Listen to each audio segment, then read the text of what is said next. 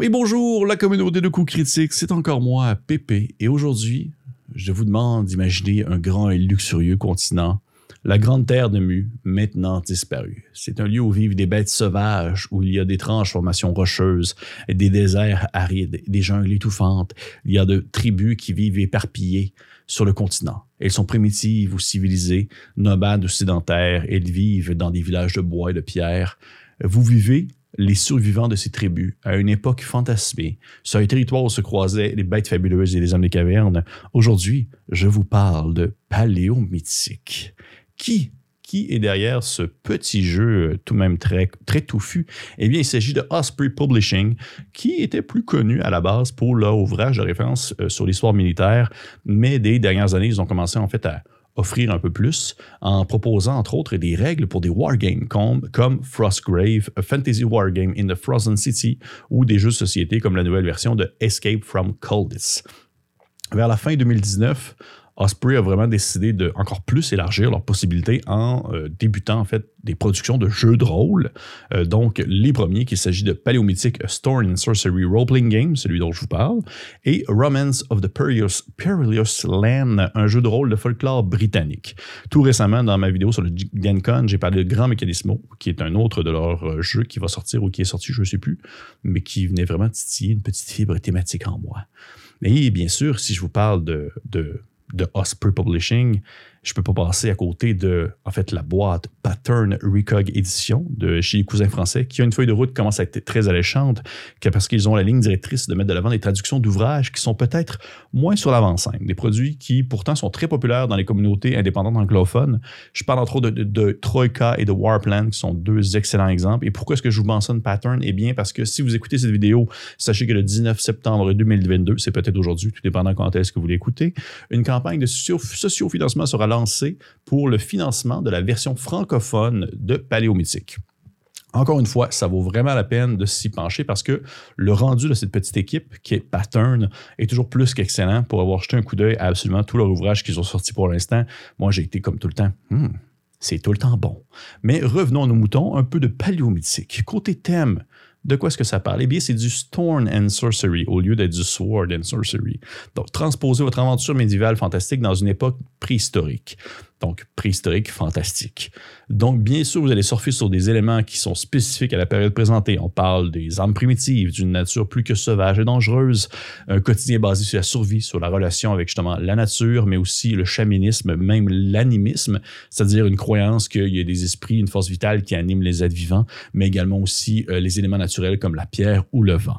Ça pourrait rappeler un gros classique du genre de la gamme française, Worm, dont j'ai déjà parlé sur euh, la chaîne, mais paléomythique met, met vraiment plus de l'avant l'aspect mythique de la préhistoire. Tout est un peu plus pulp, tout est un peu plus action, tout est un peu plus surdimensionné, alors que Worm, bien qu'on n'est pas dans une version comme copie-collée réaliste de la préhistoire, est dans son cas, je trouve, plus nuancé et plus poétique. Côté système, de quoi euh, de quoi parle? Qu'est-ce que mange Paléomythique côté système? Eh bien, il s'agit d'un euh, lot de dés à six faces.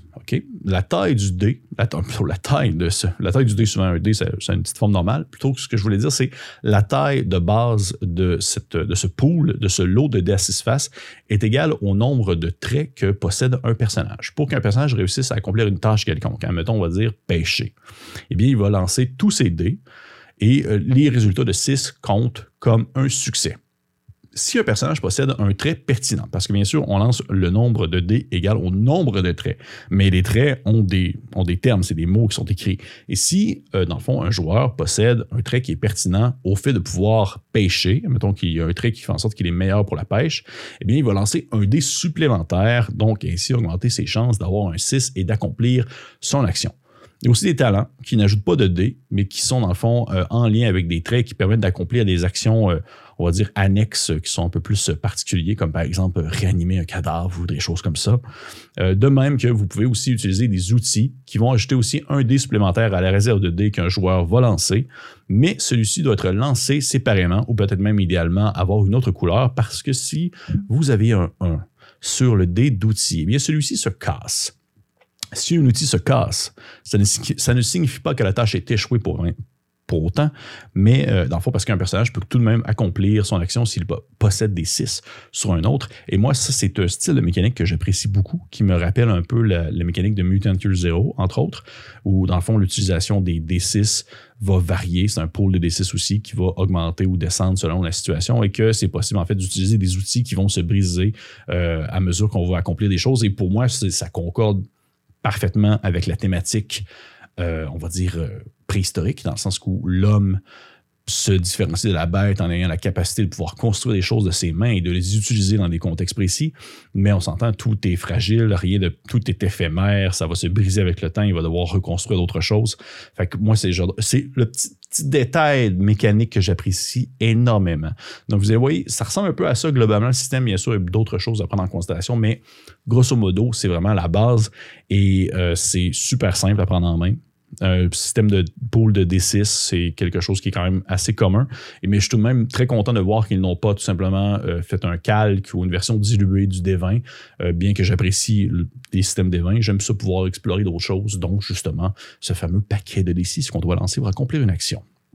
Côté visuel, eh bien, Paléomythique a, comme tous les autres jeux de Osprey, des illustrations de couleurs qui sont euh, éparpillées partout au travers de leur ouvrage. Euh, c'est des couleurs. C'est ça qui est quand même cool. On est moi, je suis très, très habitué, du moins personnellement, parce que je, suis beaucoup dans le milieu d'usine indépendant. Je suis très, très, très habitué à avoir des, petits ouvrages qui sont euh, euh, souvent très noirs et blancs, qui ont quelques dessins ici et là, puis qui vont changer, on va dire, de, qualité aussi d'impression.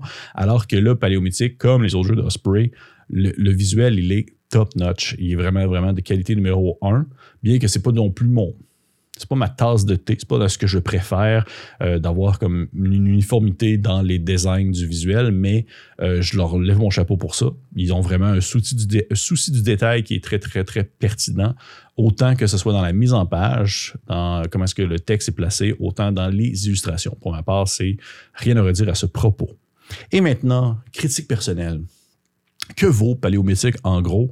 Eh bien, euh, c'est un jeu de rôle qui est compact, soyeusement conçu, super bien illustré, magnifiquement illustré, on s'entend, avec une très belle mise en page. Les maîtres de jeu peuvent trouver beaucoup, beaucoup d'idées pour pouvoir accomplir leur partie, même si vous n'utilisez pas le système de, système de D6 parce que c'est moins peut-être moins votre genre. Mais tout de même, il y a assez de, de, tables aléatoires, il y a assez de, concepts, il y a assez de choses à explorer dans cet ouvrage-là pour pouvoir justement avoir, on va dire, un, un bouquin qui va être une inspiration pour vos parties, un temps soit peu où que le genre Stone and Sorcery vous intéresse. Euh, que ce soit justement ça, que ce soit un autre, je pense qu'il vaut la peine tout de même, même si le système est peut-être moins votre jam. Pour ma part, j'adore le système, ben, je l'adore, je l'aime bien, j'aime ça. Et c'est un jeu qui est complet. Et ça, c'est quelque chose que j'apprécie aussi beaucoup. Puis je suis content aussi de voir que euh, Pattern se penche sur ce type de jeu-là, c'est-à-dire des jeux qui sont vraiment complets dans ce qu'ils offrent, parce que vous achetez Paléomythique, vous avez tout. Il n'y a pas besoin d'avoir d'autres ouvrages pour avoir l'impression d'avoir un, jeu vraiment qui est vraiment dans son ensemble. C'est euh, Osprey fonctionne comme ça. Chaque ouvrage que vous achetez, que ce soit Paléomythique, que ce soit euh, Grand Mechanismo, que ce soit euh, Shadow quelque chose, je ne me rappelle plus c'est quoi le nom, eh bien, chacun d'entre eux euh, sont vraiment, c'est un tout. C'est-à-dire, vous avez les détails pour le maître de jeu, vous avez les détails pour les joueurs, vous avez les monstres, vous avez des pistes de scénario.